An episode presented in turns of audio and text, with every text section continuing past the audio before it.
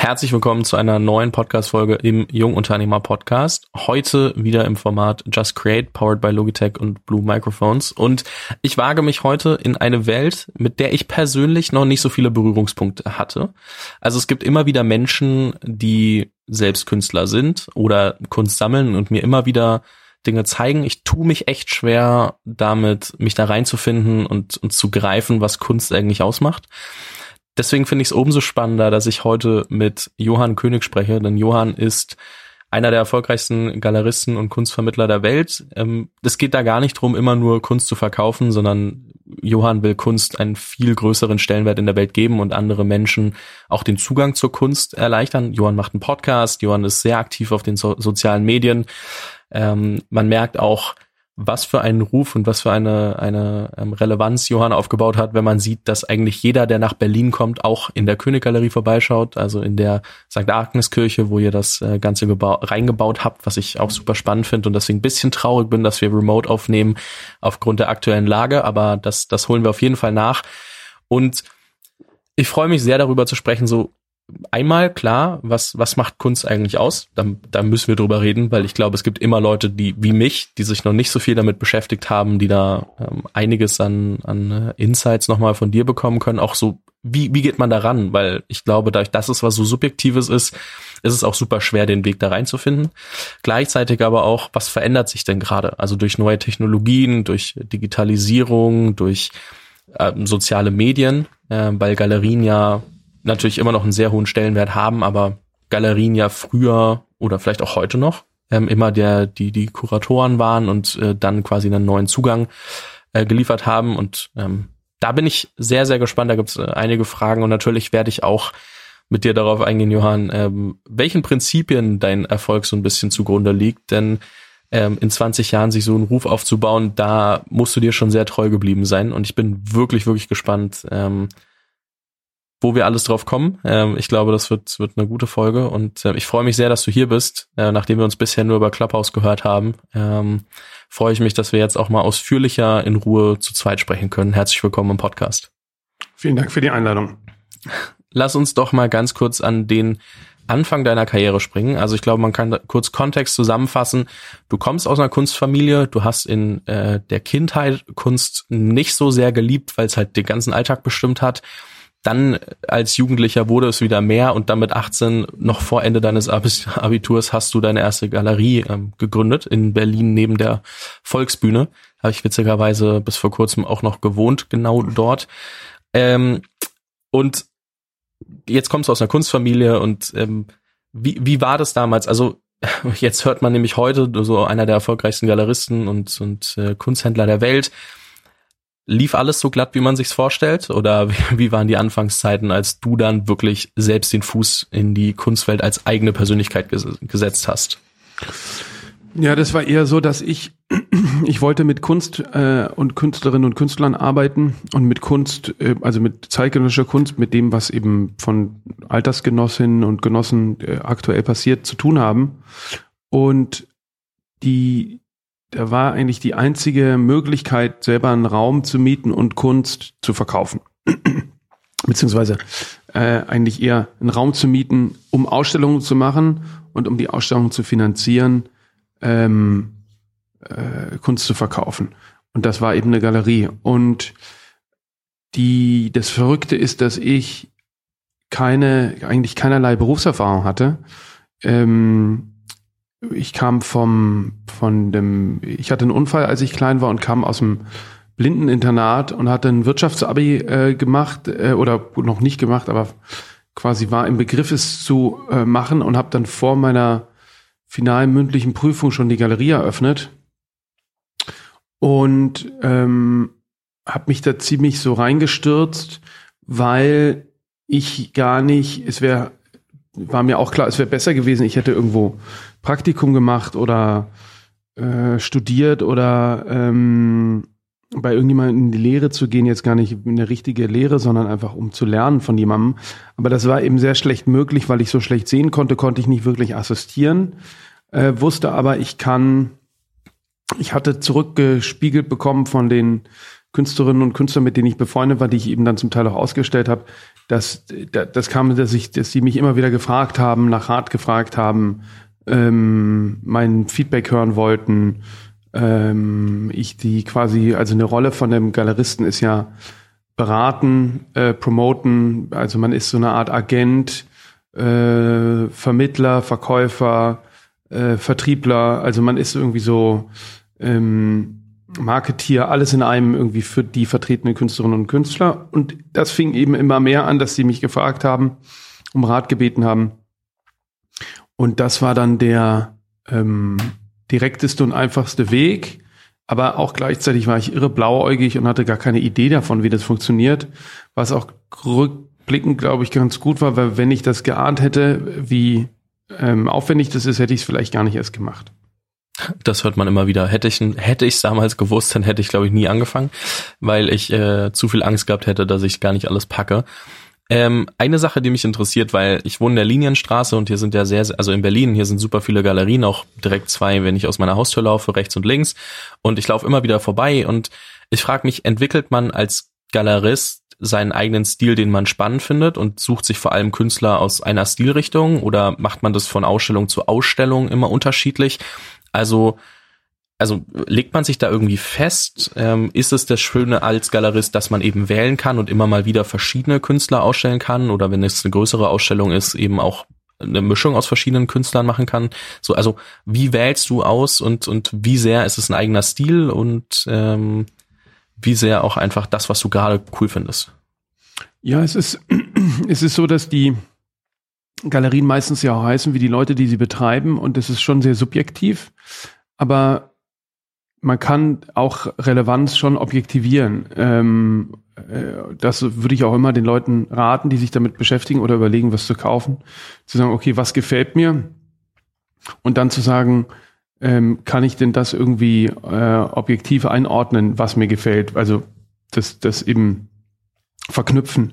Ähm, und es ist aber auch so, dass hier die Mitarbeiterinnen und Mitarbeiter sich schon auch stark einbringen und einige der Künstler, die wir heute vertreten, auf deren Initiative hin äh, hier gelandet sind. Also das ist schon ein, ähm, äh, ich habe sozusagen die künstlerische Verantwortung, aber es ist schon ein Team-Effort. Was macht einen guten Künstler für dich bzw. euch als Team aus? Ähm, eine Künstlerin, Künstler sollte ähm, irgendwie einen neuen Beitrag leisten zu etwas, was es in der Form äh, natürlich immer schon gibt, ja, also ob das Malerei ist oder Skulptur oder so, aber es irgendeine, irgendeine gewisse Form der Erweiterung äh, oder einen Beitrag zu einem Diskurs leisten, der eben da ist. Spannend. Ich habe nämlich mal, oder mein Mitbewohner und ich haben mal mit einem der Galeristen unten bei uns gesprochen und der meinte, ja, also äh, ein, Künstler kann bei uns auch nur reinkommen, wenn er irgendwie Kunst studiert hat, dann bei irgendjemandem Großen gelernt hat und dann irgendwie sich darüber hinaus weiterentwickelt hat und, und da wirklich klar erkennbar ist, dass diese akademische Linie auch gleichzeitig mitspielt. Ähm, würdest du sagen, das hat heute noch Bestand, ähm, also auch allgemein in, im, ist es ein Ausdruck für Relevanz oder ähm, ändert sich das heute auch und dreht sich dieses Muster?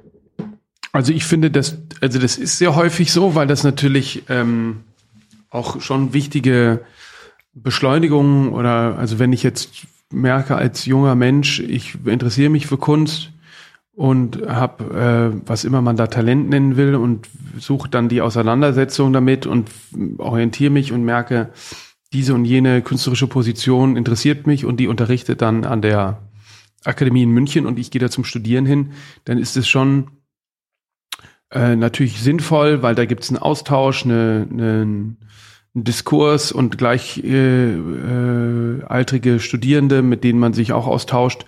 Also das hat schon ähm, große Vorteile, ähm, aber das muss, also aus meiner Warte aus muss das überhaupt nicht sein. Ähm, okay. Man muss allerdings auskennen, muss man sich schon, aber es ist jetzt nicht so, dass wir uns nur für Künstlerinnen und Künstler interessieren, die bei irgendjemand anderem in die Lehre gegangen sind und deren Weg fortsetzen oder so, ähm, überhaupt nicht, aber äh, es ist eigentlich eher selten, dass ähm, Künstlerinnen und Künstler Sachen machen, die nicht total, ähm, äh, äh, also die müssen sich, man, man, muss schon sich auskennen mit dem, was so äh, passiert. Äh, so im ganz luftleeren Raum äh, gibt selten total spannende Sachen. Mhm, okay. Finde ich, äh, finde ich interessant. Also, weil auch da ja dann ähm, offensichtlich so das eine oder andere grundlegende Prinzip aufgebrochen wird, mit muss nicht mehr immer sein, aber ist schon trotzdem ein spannender Punkt, wenn jemand eine gewisse Akademie besucht hat, durchlaufen hat, von jemandem gelernt hat und das dann eben auch, auch weiterentwickelt. Ähm, was mich noch interessiert, ich würde noch gerne nochmal zurückgehen zu dem, dass du mit 18 deine erste eigene Galerie gemacht hast und ähm, quasi selbst auch gesagt hast, okay, du, du konntest nicht klassisch ähm, assistieren und dich da weiterentwickeln, ähm, sondern hast dir alles selbst beigebracht. Wie oft hast du dir die Frage gestellt, ähm, darf ich das eigentlich? Habe ich die Berechtigung? Bin ich gut genug? Ähm, so dieses typische Imposter-Syndrom, so von wegen Hochstapler-Syndrom heißt, glaube ich, äh, auf Deutsch. Also hat dich das beschäftigt, ähm, weil du es quasi nie gelernt hast, so dieses Gefühl von, kann ich das wirklich? Sollte ich das wirklich machen? Ja, das hatte ich total stark. Das hatte ich, äh, äh, bin ich erst losgeworden, als ich mein, mein äh, ja, Biografie oder beziehungsweise das so auf, mal zusammen mit einem tollen Autor, Daniel Schreiber, aufgeschrieben habe.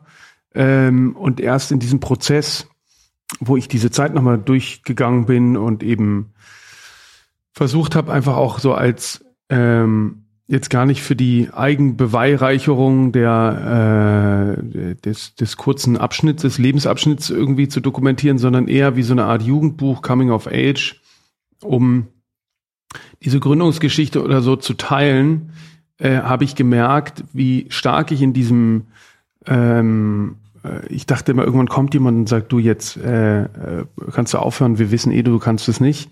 Obwohl ich ja schon eigentlich mir das, die, die Künstlerinnen und Künstler, mit denen ich gearbeitet habe, zurückgespiegelt haben, sonst hätten die ja auch nicht mit mir gearbeitet. Ähm, aber ich hatte das total stark und erst in der Arbeit an dem Buch Blinder Galerist heißt das, ähm, habe ich damit dann ähm, irgendwann aufgeräumt und ähm, es war wirklich tatsächlich bestimmt über zehn Jahre hatte ich hatte ich das äh, häufig das Gefühl.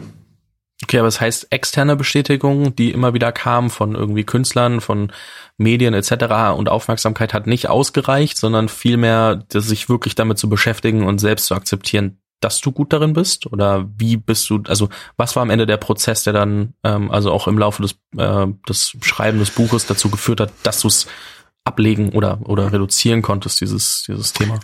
Um, eigentlich war es, dass ich ähm, äh, über, im, über das Imposter-Syndrom gelesen habe und irgendwie ähm, mitbekommen habe, dass es sehr verbreitet ist. Interessanterweise vor allem auch äh, bei Frauen.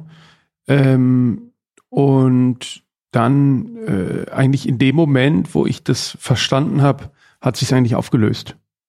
Okay, also spannend. das gibt schon immer noch wieder so Nuancen, aber ähm, ich glaube, da kam sozusagen die Erkenntnis darüber, dass das existiert, plus ähm, jetzt auch wenn man ja sowas so lange macht, ähm, wie, wie ich das jetzt gemacht habe und ja auch, da gehören ja auch die entgangenen Chancen und die Sachen, die man nicht gemacht hat, dazu, ähm, merkt man dann irgendwann, wie sicher man eigentlich äh, ist und wie souverän und ähm, ähm, dass man einfach eigentlich immer recht hatte äh, in, in seinen Analysen und ähm, und das, dann ist halt irgendwann die Evidenz, sage ich mal, so hoch, dass man ähm, sich selber nicht mehr erzählen kann, man könne irgendwas nicht. Okay, ich finde es spannend. Ich beschäftige mich gerade damit ein bisschen mehr, weil ich das immer wieder selbst habe. Also so mich behindert das gerade darin, irgendwie neue Schritte zu gehen, weil ich irgendwie Angst habe, was andere davon denken und ähm, das Gefühl habe, ich, ich sollte das nicht machen, weil es gibt ja bestimmt drei Leute auf der Welt oder vielleicht auch 17 oder 700, die es besser können als ich. Und ähm, ich, ich äh, muss sagen, dass mich das gerade schon so ein bisschen auch zurückhält, neue Sachen zu machen. Und äh, deswegen finde ich das ganz spannend, darüber mal zu sprechen und, und zu schauen, wie Menschen ähm, das erlebt haben, die deutlich, deutlich weiter sind. Ich meine, ich stehe ganz am Anfang meines Weges, aber ähm, nichtsdestotrotz ähm, sehr faszinierendes Thema, weil es mich äh, gerade täglich immer wieder beschäftigt mit, mache ich das jetzt, mache ich das nicht? Und ich entscheide mich gerade oft, es nicht zu machen aus, aus diesem Respekt davor. Ja, das ist, das kenne ich und das, ähm, das Verrückte ist, ich meine, man kann natürlich auch nicht alles machen, aber ich habe dann, dann an den wichtigen Entscheidungen habe ich dann, ich habe natürlich viele Sachen auch nicht gemacht, wo ich im Nachhinein gesehen habe, Mensch, hätte ich die gemacht. Ähm, aber das ist, ich glaube, dass man das nur bedingt. Äh, oh, was ist das? Achso, da war draußen irgendeine Hupe. Oder war das hier drin? Das war, glaube ich, draußen. Ah. Bei euch, aber. Äh, ja, ähm, dass man nur bedingt die, man kann es eben auch nicht erzwingen, aber man sollte sich, ich glaube, das Wichtigste, was man da machen kann, ist sich dessen bewusst sein und diese Zweifel, die man dann hat, irgendwie versuchen einzuordnen und zu reflektieren. Sind das jetzt gesunde Zweifel oder irgendwie strukturelle ähm, äh, Selbstzweifel? Weil grundsätzlich zu zweifeln ist ja, ist ja, ähm, ist ja wichtig und richtig, damit man nicht, ähm, also weil bei mir ist es so, ich habe jeden Tag tausende von Ideen, aber man kann ja nicht alles in die Tat umsetzen. Ja, dafür bräuchte man ein bisschen mehr, viel mehr Zeit. Das, das kenne ich auch. Ähm, was ja also bei dir auch entstanden ist, ist so eine, das klingt jetzt salopp gesagt komisch, aber so, du hast ja eine gewisse Macht als Galerist inzwischen. Also ganz kurz, so wenn ich das richtig verstanden habe, ist es ja so, dass ähm, Galerien ähm, im Primärmarkt 50-50 äh, mit den äh, Künstlern quasi sich die Einnahmen teilen abzüglich der Produktionskosten. Was bedeutet das, wenn ein Künstler Sachen produziert und ihr vertretet den ähm, nach außen, beziehungsweise helft die Werke zu verkaufen, dann kriegt ihr abzüglich der äh, Produktionskosten 50-50 vom Erlös. Und ähm, am Ende ähm, hast du ja eine gewisse Macht, weil wenn Johann König oder die König Galerie einen, Galer äh, einen, einen Künstler vertritt, und dann auch äh, die Bilder ähm, an, an andere Personen verkauft und dann auch ähm, eine gewisse Relevanz dem Ganzen zugeordnet wird, dann du entscheidest ja so ein bisschen, was relevant ist, weil alle Welt auch ein bisschen guckt, okay, was macht denn, was macht denn der König da? Weil der Name inzwischen da ist. Ist es für dich ähm, schwer oder oder wie gehst du mit dieser Macht um? Also das, das wie gesagt, klingt ein bisschen komisch, aber, aber bist du dir der Macht bewusst?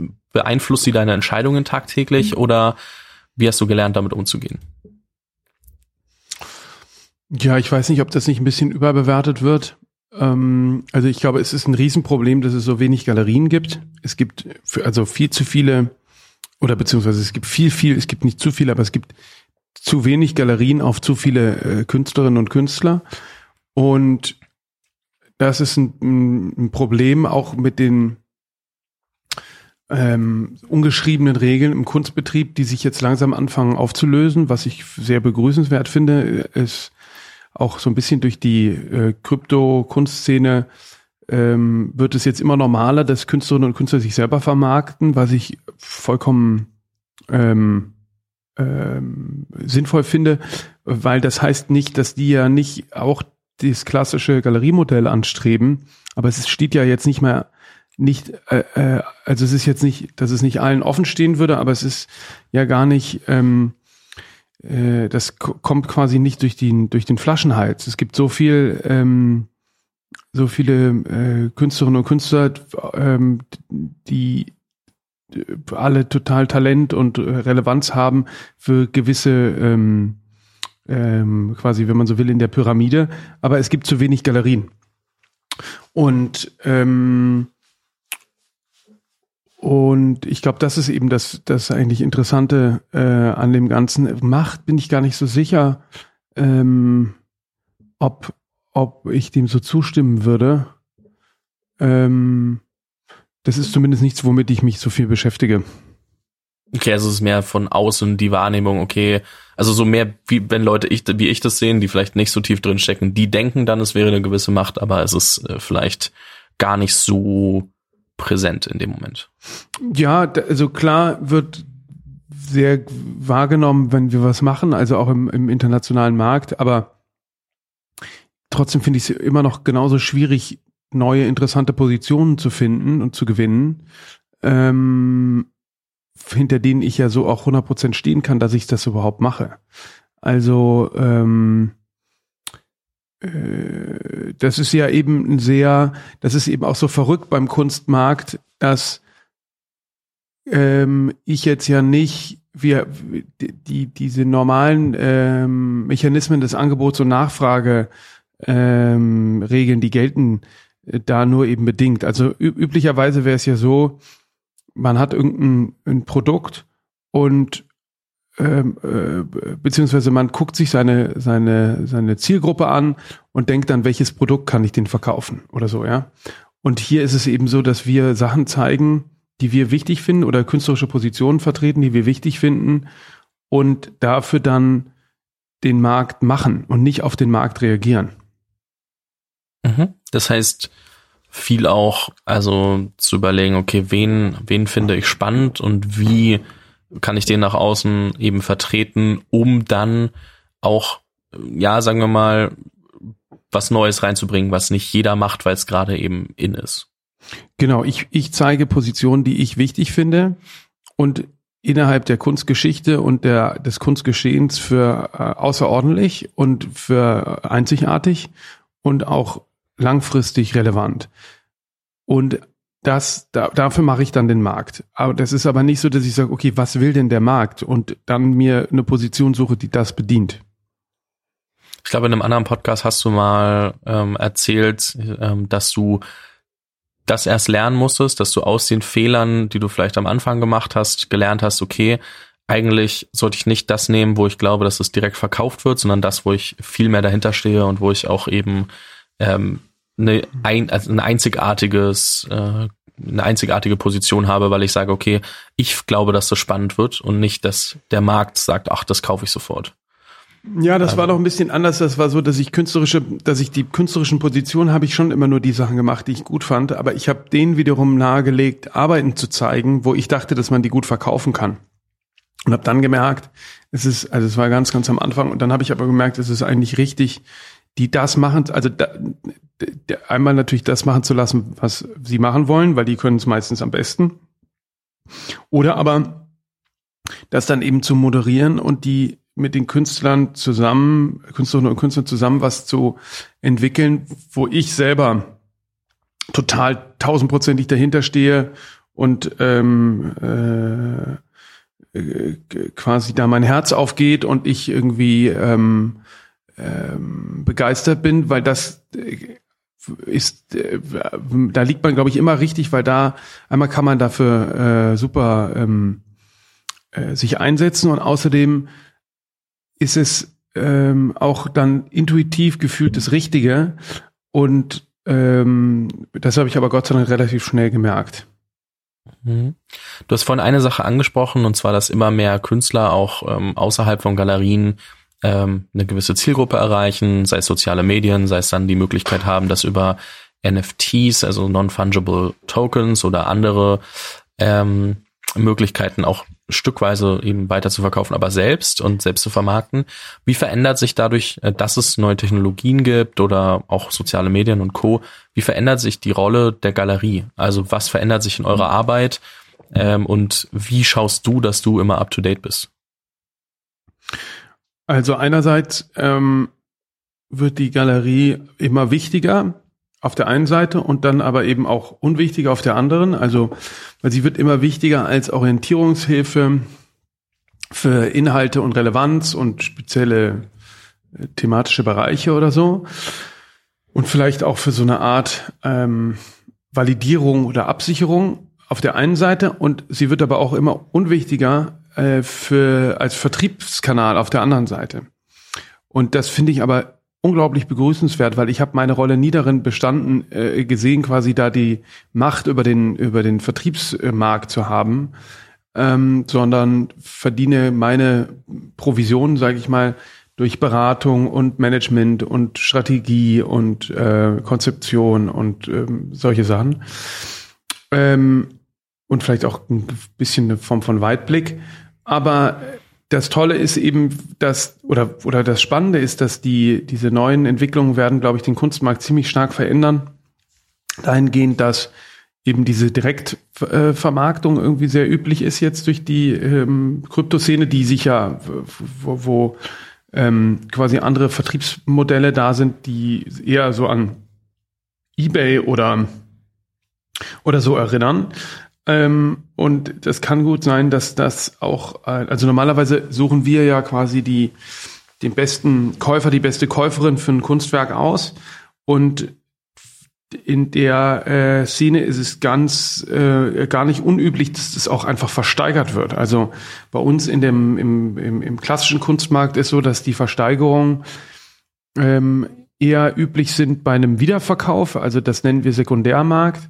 Äh, also wenn jetzt ein Kunstwerk von uns oder vom Künstler direkt schon mal verkauft wurde an Sammlerinnen, Sammler, dann die sich davon irgendwann wieder trennen durch äh, entweder wegen Spekulation oder wegen ähm, Scheidung oder Tod oder was eben immer zu irgendeinem Verkauf führen kann. Mittlerweile ist das einfach auch ein Asset oder ist schon immer eins, aber jetzt wird es immer breiter äh, quasi praktiziert, kommt das dann wieder in den Sekundärmarkt. Und da äh, herrscht dann eben ganz klar Angebot und Nachfrage. Und diese, dieser Mechanismus scheint sich jetzt auszubreiten, zumindest in der Digitalkunst. Und es kann gut sein, dass das auch bei uns Einzug halten wird. Und das ist zumindest, ähm, ich glaube, ich glaube nicht äh, ganz umfänglich, aber zumindest zu einem Teil. Und das sind irgendwie spannende Entwicklungen, ähm, ganz unabhängig davon, ob ich das jetzt gut oder schlecht finde. Bist du dann auch jemand, also du hast gerade gesagt, ähm, du bist auch viel beratend und, und konzeptionell und äh, mit Weitsicht dabei und nicht nur immer der, sagen wir mal, Vertriebler. Ähm, bist du dann auch jemand, der auf einen Künstler zugeht und sagt, hey, ähm, ich weiß, du arbeitest zwar mit uns, aber wie wär's denn, wenn du mal das Kunstwerk über NFTs anbietest und ähm, so und so könnte das aussehen, das hat der und der schon gemacht? Oder also so ist das auch deine Art von Arbeit und, und Arbeitsweise oder also die du jetzt verlaufe ich mich selbst in meiner Frage, aber ich verstehe also schon. Ja, ja, klar. Nee, das, das natürlich, also mein, meine Aufgabe als in der Rolle als Galerist ist es jetzt vor allem Räume zur Verfügung zu stellen für die Künstlerinnen und Künstler, den eben wie hier die St. Agnes umzubauen und als Ausstellungsraum zur Verfügung zu stellen, aber eben auch Raum zu geben im Rahmen des Podcasts, im Rahmen unseres Magazins ähm, und eben auch in unserer Galerien, die Centraland oder als ähm, auf unserem Marktplatz. Und da ähm, bieten wir, informieren wir die quasi über die ganzen Möglichkeiten, die es gibt und bieten denen das an, und machen Empfehlungen, aber die Entscheidungen treffen immer die Künstlerinnen und Künstler selber. Okay. Und ähm, äh, eine andere Sache, die aber eben auch total interessant ist und hier vielleicht auch interessant, wir dadurch, das ist ja ziemlich verrückt, ich habe ja nie, ich habe ja, außer meinem Abitur habe ich ja nichts gelernt ähm, und habe jetzt hier ein kleines mittelständisches Unternehmen mit, weiß nicht, 45 Mitarbeitern und wir brauchen aber natürlich in allen Bereichen immer dringend Unterstützung von Leuten, die ähm, einfach von dem, was zu tun ist, was verstehen. Ob das ähm, Performance, also Digital Marketing ist, was ja noch gar nicht alt ist, quasi als äh, Berufszweig ähm, oder auch äh, richtigen Sales, also dass man weiß, wie strukturiere ich Sales, wie steuere ich den, ähm, äh, also in diesen ganzen, sage ich mal, ex, ex, also irgendwie ähm, also wir suchen in allen Bereichen Experten, die mit der neuen Welt und wie man auch eine neue Generation anspricht, eben ähm, professionell umgehen kann. Ich weiß das zwar alles zum Teil intuitiv, aber nicht in der äh, praktischen Umsetzung. Das heißt, du suchst auch immer wieder den Austausch ähm, mit Leuten, die verschiedene Sachen können, um da ähm, up to date zu bleiben, oder hirest du die dann auch wirklich ins Team? Also Nee, wir suchen vor allem richtig einfach ähm, Leute, die sich uns anschließen und Lust haben, mit uns an unserer Vision mitzuarbeiten als äh, Mitarbeiter, die sich quasi hier anstellen lassen oder auch Freelancer oder wie auch immer sich einbringen wollen. Mhm. Spannend. Also wer sich äh, berufen fühlt, ne, ähm, ich verlinke Johanns äh, Instagram und, und LinkedIn und ansonsten natürlich auch die Seite der Königgalerie in der Beschreibung. Genau, einfach initiativ melden. Ähm, zum Thema Digitalisierung, weil wir das jetzt gerade auch so ein bisschen hatten.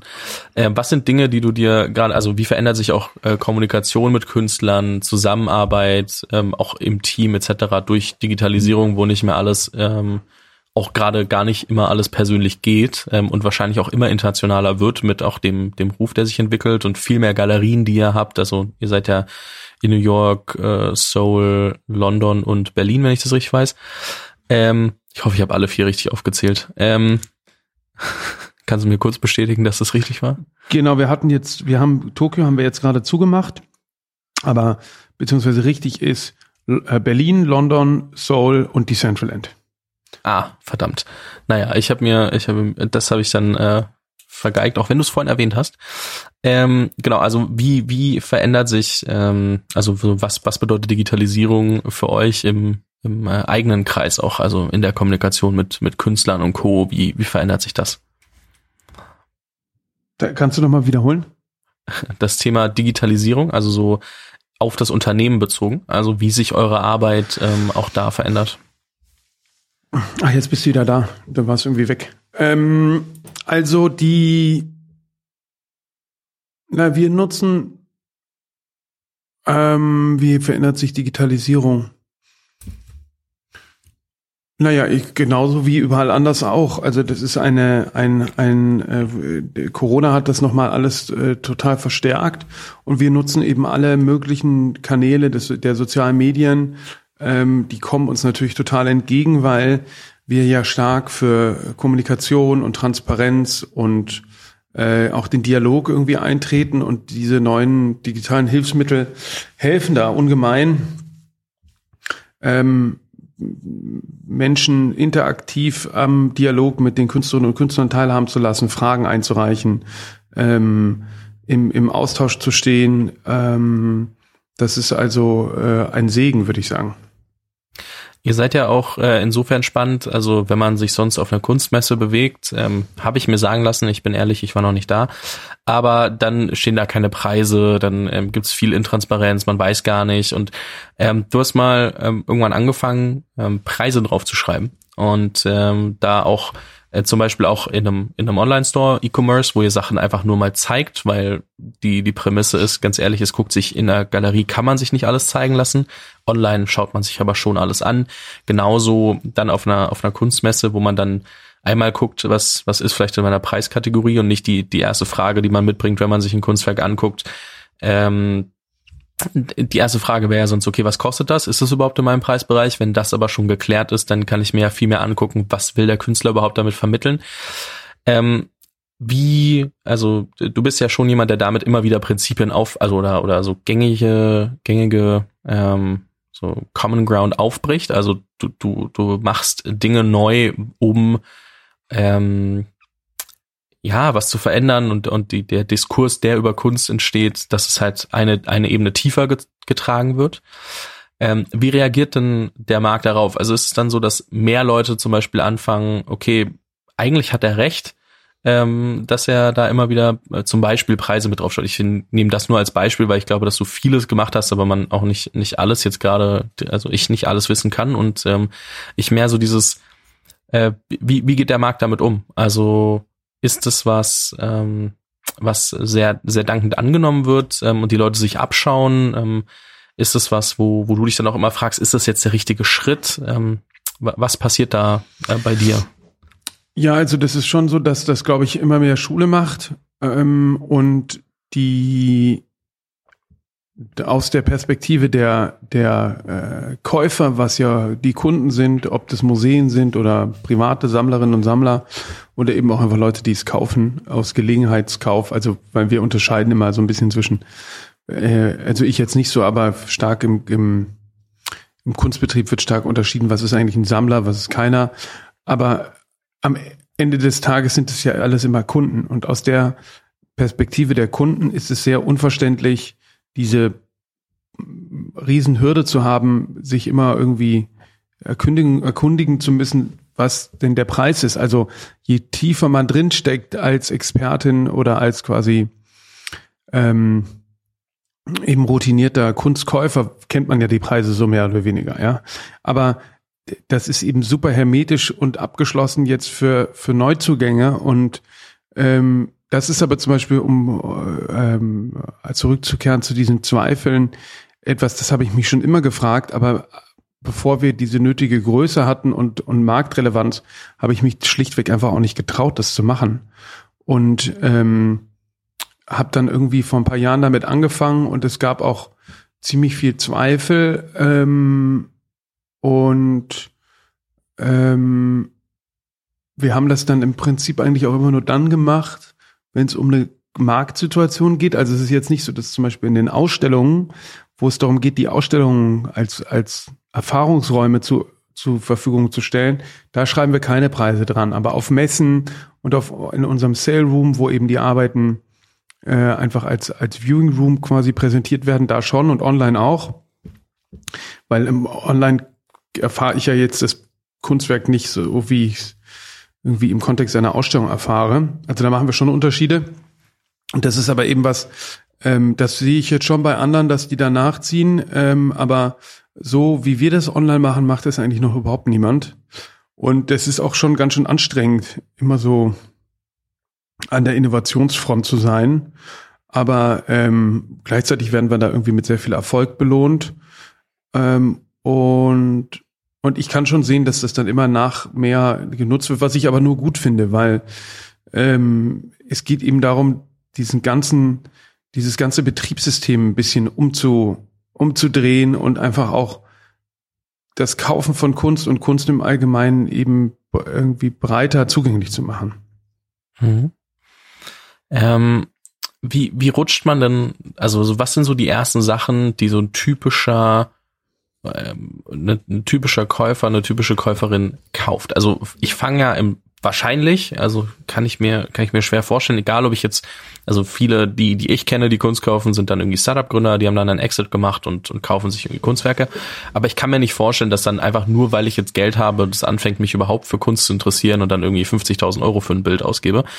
Ähm, was ist denn also so gibt's typische Käufer? Also gibt's so dieses, okay, so entwickelt sich das, dass sie immer mehr Bezug zur Kunst bekommen und immer mehr ähm, dann vielleicht auch teurere Werke kaufen oder ähnliches? Wenn gibt's da Beobachtungen, die du hast? Ich würde sagen, das ist in der Regel immer so eine Kurve. Also ähm, am besten würde ich ja, oder beziehungsweise mein Rat ist immer, einfach niedrig anzufangen und sich vielleicht eine Edition oder einen Print zu kaufen von einem von einem Künstler, einer Künstlerin, mit der man sich irgendwie identifiziert, wo man mal eine Ausstellung gesehen hat, wo man sagt, das hat mich irgendwie berührt, da war ich mit meiner, mit einem Partner oder Partnerin oder irgendwie Kindheitserinnerung oder was weiß ich was. Und wenn man das dann kauft und damit lebt, dann merkt man eigentlich relativ schnell, ähm, was einem das gibt. Und ob das das Leben, es macht, Kunst macht vor allem einfach das Leben lebenswerter und äh, inspiriert und ähm, motiviert und das kann man aber eben nur merken, glaube ich, wenn man das einfach macht.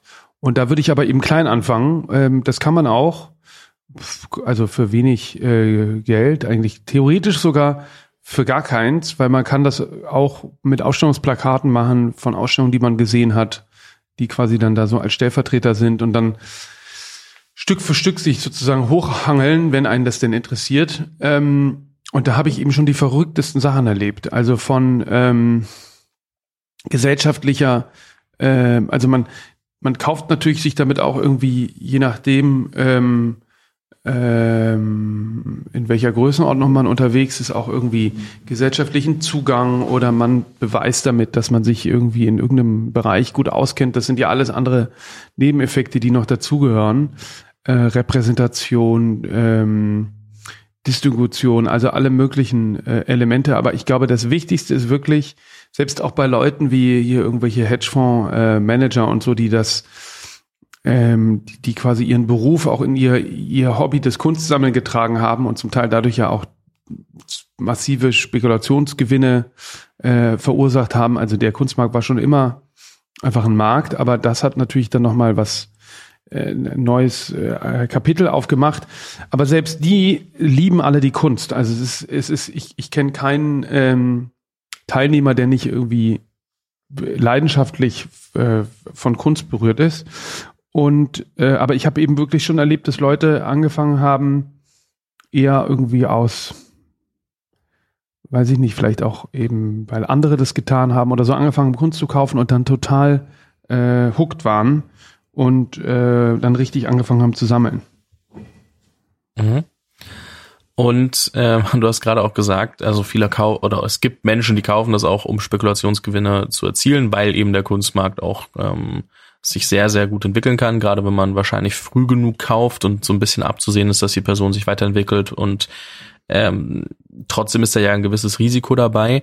Ist ein gutes Kunstwerk eins, wo ich glaube, dass ich äh, damit möglichst viel Gewinn erziele oder wo ich glaube, ganz egal, ähm, wie viel Geld ich dafür gerade bezahlt habe, wenn das für die nächsten 20 Jahre in meiner Küche hängt, dann bin ich glücklich genug. Na, das Tolle ist eben bei einem Kunstwerk, dass es quasi sowas wie eine äh, emotionale Rendite äh, ähm, ausschüttet, wenn man so will, oder eine, ähm, eine, eine Lebensqualitätsrendite. Ähm, und manchmal irrt man sich da auch und denkt, merkt, das löst es doch nicht ein und dann verkauft man es wieder und manchmal verkauft man es mit Ge Gewinn und manchmal mit Verlust. Ähm, das kann man ähm, ähm, natürlich nie vorhersagen. Es gibt so ein paar Eckpunkte, an denen kann man das schon ähm, äh, einfach so wie in allen anderen Märkten auch äh, zumindest für sich äh, projizieren oder entscheiden.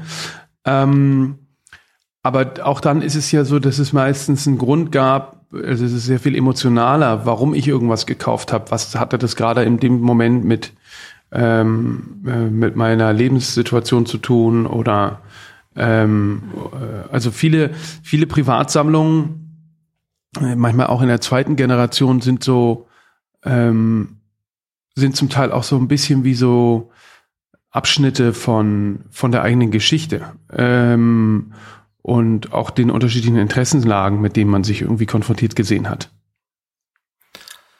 Ist teuer immer besser, wenn es um Kunst geht? Nee, absolut nicht. Aber was es ist, ist natürlich, je teurer es ist, äh, desto wertstabiler ist es häufig. Also man kann das äh, sehr stark eigentlich auch vergleichen mit, ähm, mit, mit Growth- und Value-Aktien, ähm, die äh, oder auch mit DAX, äh, MDAX und SDAX. Ja? Also ähm, ganz junge Kunst zu kaufen ist wie, äh, also wenn man jetzt wirklich nur von der reinen Finanz ähm, von der Investperspektive schaut, ist ganz junge Kunst kaufen wie ähm, Seed-Finanzierungen. Ähm, und ähm, etablierte Blue Chips zu kaufen, ist eben wie DAX-Aktien ähm, zu kaufen. Die haben, die sind sehr viel äh, stabiler ähm, und haben aber dadurch natürlich auch eine sehr, ähm, in der Regel nicht so eine gigantische Rendite beziehungsweise eine Rendite haben sie ja gar nicht, äh, erst wenn man sie wieder verkauft. Aber sie sind natürlich ein super Wertspeicher. Mhm. Ich glaube, worüber man kurz sprechen muss bei, bei Kunst ist Preis. Ähm, nicht, also auch, weil ich gerade gefragt habe, ist teuer gleich besser. Ähm, man hat immer so das Gefühl, wenn man sich damit noch nie beschäftigt hat, dass es ähm, relativ willkürlich ist, wie sich so ein Preis zusammensetzt. Wenn ich jetzt aber ein paar Interviews von dir gehört habe und äh, mir da ein paar Sachen angeguckt habe, dann merkt man, dass da schon deutlich, deutlich mehr dahinter steckt, wenn es um äh, seriöse Preisfindung geht. Ähm, ich glaube, natürlich könnte ich mir jetzt hinstellen, ein Bild machen, äh, malen und sagen, das kostet 100.000. Am Ende kauft halt wahrscheinlich trotzdem keiner, so weil es halt irgendwie sehr aus der Luft gegriffen ist. Aber wie findet sich der Preis und wie entwickelt sich so ein Preis auch immer weiter, dass wenn ich mir heute zum Beispiel was für 10.000 kaufe, dass es vielleicht auch irgendwann mal 100.000 äh, wert ist. Also was, was passiert da ähm, in, in, sagen wir mal, rechnerischer Form? Das habe ich nie verstanden. Wie, wie kommt Preis bei Kunst zustande? Naja, es gibt den, es gibt den ähm, Preis im Primärmarkt und den Preis im Sekundärmarkt. Der Preis im Primärmarkt ist der Preis, den der Künstler, die Künstlerin, die Galerie festsetzt und hat zu tun mit, wenn man so will, ganz am Anfang einen Ausgabepreis, wenn wir jetzt bei Malerei bleiben, fängt irgendwie, je nachdem, also dann, das hat natürlich auch immer damit zu tun, wie viel gibt's. Also wie viele Bilder malt eine Künstlerin, ein Künstler äh, und in welcher Größe. Und das ist das, je nachdem, wie groß das Angebot ist, äh, das hat zumindest schon mal was mit dem, mit dem, mit dem Preis zu tun. Dann äh, würde ich sagen, fängt so ein Bild an bei, weiß ich nicht, 2.000, 3.000 Euro. Und je nachdem, wie viel es ihm gibt. Wenn's, wenn, wenn es sehr prolific ist, dann kann man es reduzieren. Wenn es sehr aufwendig ist und sehr wenig äh, Output im Jahr, dann würde ich es eher ein bisschen höher ansetzen. So, dann kommen, daraus ergibt sich ein Faktor, der ist eben, äh, also sagen wir mal bei Malerei, ein Bild, was zwei Meter, äh, 1,50 Meter hoch ist und zwei Meter breit, sind, äh, da kann man dann einen Faktor bilden, also äh, 1,50 Meter, 150 Zentimeter plus 200 Zentimeter. Das addiert man, sind dann 350. Fangen wir mal zum Beispiel an, weil wir bei 3500 waren, mal 10. Ja, Faktor 10 sind 3500 Euro. Wenn wir dann wenn die Künstlerin der Künstler anfängt, Ausstellungen zu haben in der Galerie, ähm, äh, weiß ich nicht, in, in, auf Instagram ist auch nicht unwichtig, ähm, quasi sich eine große Followerschaft aufbaut, in den Medien präsent ist, äh, dann würde ich sagen, steigt der Preis und dann kann man nach einem Jahr zum Beispiel sagen, dann macht man den Faktor äh, von 10, erhöht man den auf 30. Ja? Dann ist ein Bild 150 Zentimeter mal 200 Zentimeter, ähm, 150 Zentimeter. 10.500 Euro. Zum Beispiel, ja. Und so, so, oder vielleicht ist 30 jetzt ein bisschen hoher Sprung gewesen. In der Regel kann man immer sagen, dann einem Jahr oder je nachdem, wie viel in der Karriere passiert, geht es eben immer höher und ähm, ergibt dann eine, eine Preissteigerung, die aber auch nachvollziehbar ist, ähm, weil es gibt ja einen Grund dafür. Dann kommt irgendwann ähm, heutzutage immer schneller ein weiterer Faktor dazu, der sich auf den Preis ausübt, nämlich der Sekundärmarkt, also der Zweitmarkt. Wenn jetzt einer von denen, die diese Bilder früh gekauft, meistens dauert das so fünf bis zehn Jahre nach Eintritt in den Markt, ja, also Eintritt in den Markt heißt das erste Mal was verkauft zu haben. Das kommt ja auch oft so, dass Leute sagen, Mensch, deine Bilder finde ich gut, kann ich die kaufen? Und dann überhaupt erst überlegt wird, ja, wie mache ich das? Äh, aber das hat natürlich auch was ein bisschen, je nachdem, was man für ein Typ ist, zu tun. So, wenn jetzt dann der Zweitmarkt ähm, anfängt, auf den Erstmarkt zu drücken, in welche Richtung auch immer, nach oben oder nach unten, muss man darauf dann natürlich irgendwie ne, auf eine gewisse Art und Weise reagieren.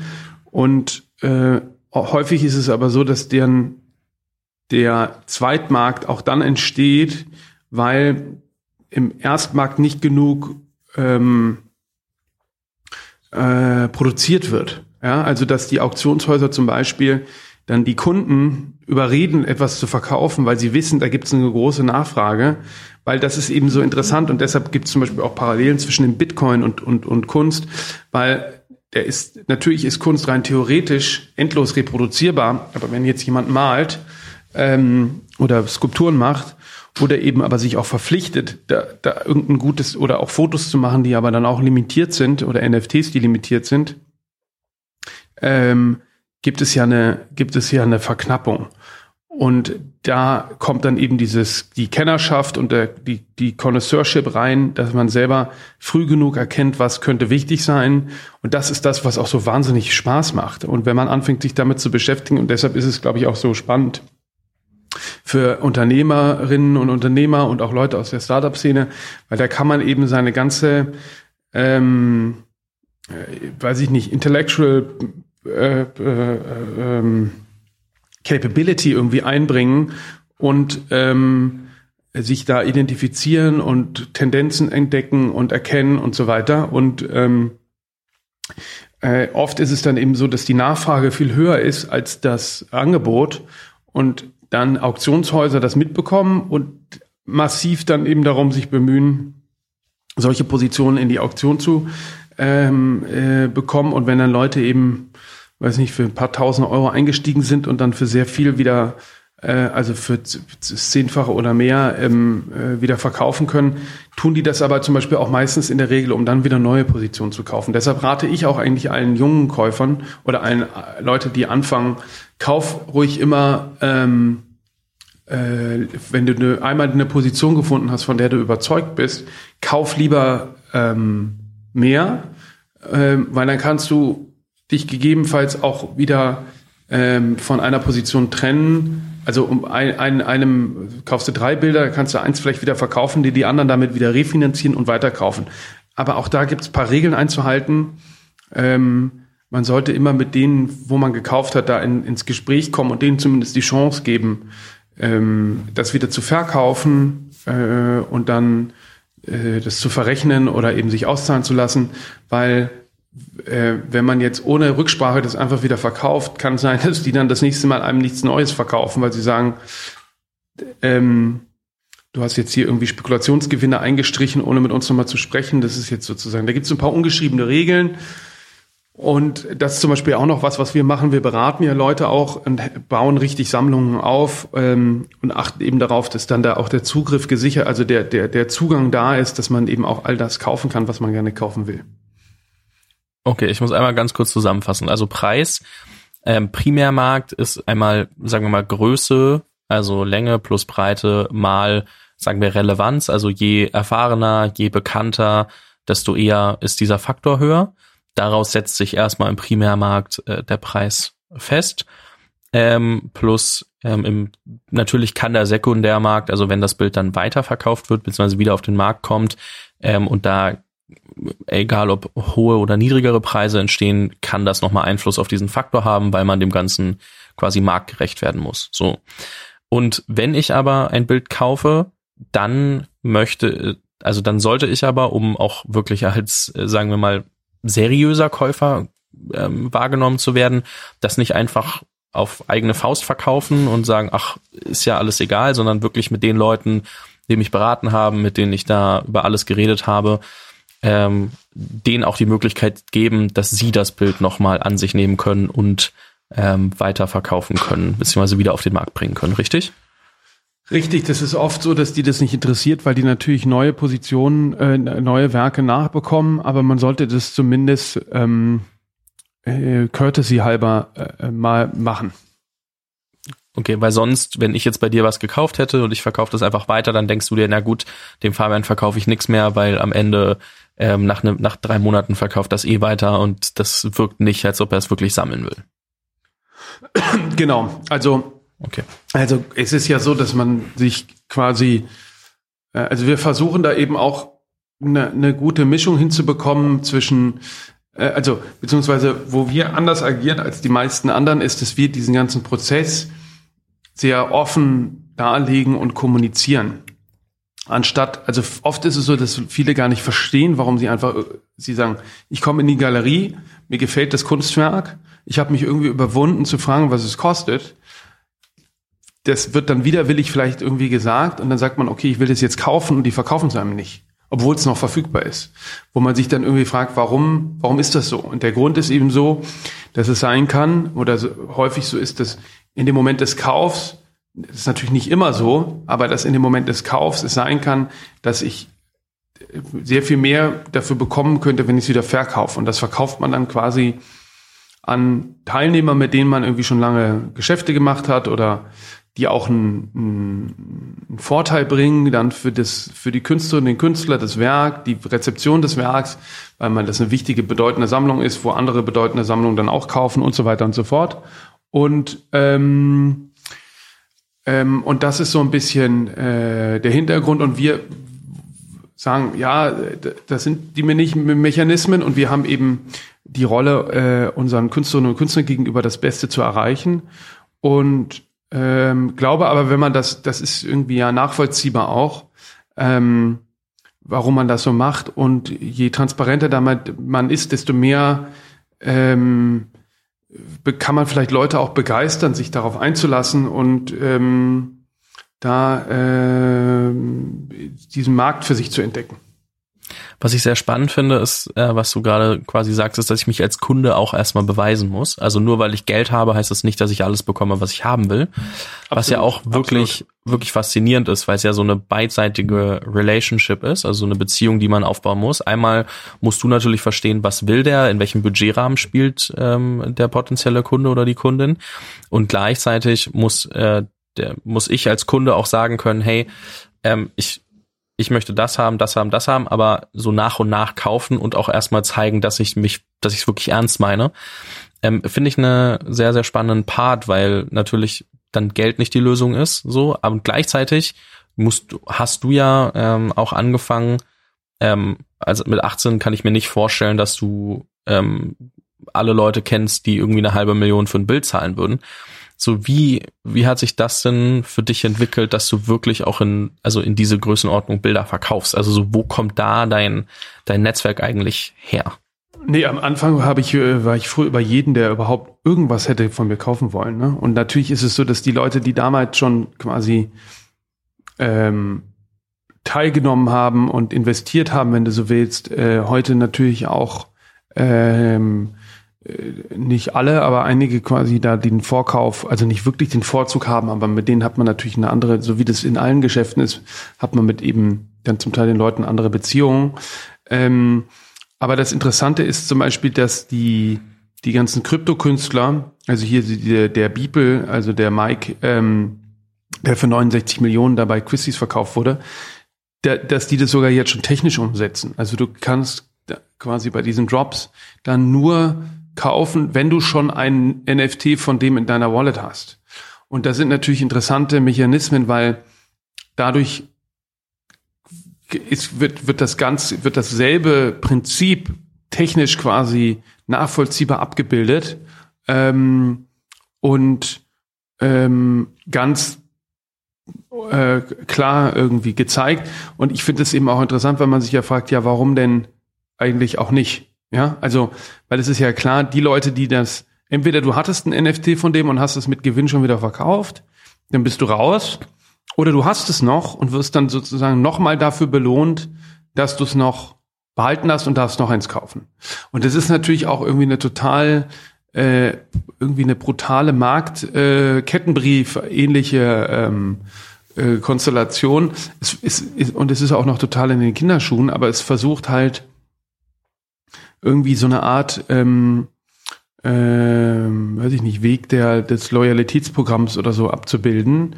Ähm, und ähm, ähm, und damals bei mir war es aber so, dass ich eben über jeden Froh der Wop was kaufen wollte und man sich das ja Stück für Stück äh, aufbaut und ähm, das ja auch eine sehr privilegierte Situation ist, dass ich, ähm, dass wir uns die Kunden irgendwie aussuchen können, äh, aber ähm, gerne ähm, äh, da trotzdem versuchen, super inklusiv zu sein und zu vermittelnd und so. Ich finde es äh, sehr, sehr faszinierend, dass äh, das ja auch zeigt, also wenn Künstler das selbst so einstellen, dass den Künstlern nicht darum geht, immer nur maximal viel Geld zu verdienen, sondern eben, dass die Kunst auch dementsprechend geschätzt wird von den Leuten, dass sie nicht eben nur spekulationsgut sind. Und ich glaube, dass es da halt wirklich wieder zeigt, dass egal wie hoch die Preise sind, es viel mehr um die Kunst geht.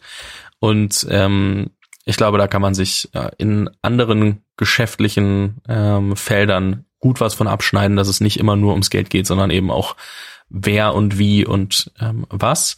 Und ich glaube, das ähm, finde ich einen sehr, sehr spannenden Punkt, um so langsam zum Ende zu kommen und, und die Leute auch auf deinen Podcast und, und äh, auf euch als Galerie zu verweisen und zu sagen, hey, wer sich damit mehr beschäftigen möchte, sollte auf jeden Fall da nochmal vorbeischauen, ob ähm, in Berlin vorbeikommen und sich die, die Galerie wirklich in Persona anzugucken, als auch eure digitale Experience mitzunehmen und ähm, alles an Medien, was ihr auch produziert, irgendwie zu konsumieren, von Magazin bis Podcast bis äh, digitale Ausstellung. Ähm, ich glaube, da gibt's einiges, wo man sich ähm, ja, umschauen kann und, und, und mehr reinkommen kann, dieses Thema. Und ich äh, muss sagen, ich fand's super, super spannend. Ich äh, bin mir sehr sicher, dass wir uns äh, nochmal sprechen werden, wenn ich, äh, wenn ich dich nochmal einladen darf, äh, wenn sich das alles ein bisschen weiterentwickelt hat, auch mit so diesen ganzen äh, Kryptothematiken und Co., die ja jetzt so nur gefühlt in den Kinderschuhen stecken ähm, und trotzdem schon für sehr viel Aufsehen sorgen. Und ähm, sehr gern.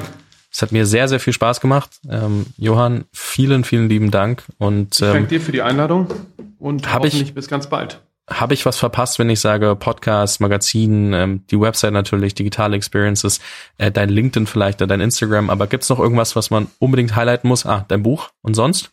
Hab ich, ich glaube, richtig, richtig spannend wird ähm, König.art. Äh, da mhm. arbeiten wir gerade dran. Das wird so eine Art ähm, Deep Dive in die unterschiedlichen Kunstrichtungen äh, äh, von den äh, hier vertretenen Künstlerinnen und Künstlern, wo man ähm, Videos, äh, Artikel und so lesen kann äh, und dabei aber auch quasi auf Kunstwerke stößt. Ich glaube, das wird spannend. Da arbeiten wir gerade dran. Das wird, denke ich, so einem Mitte, Ende Juni kommen wir damit raus.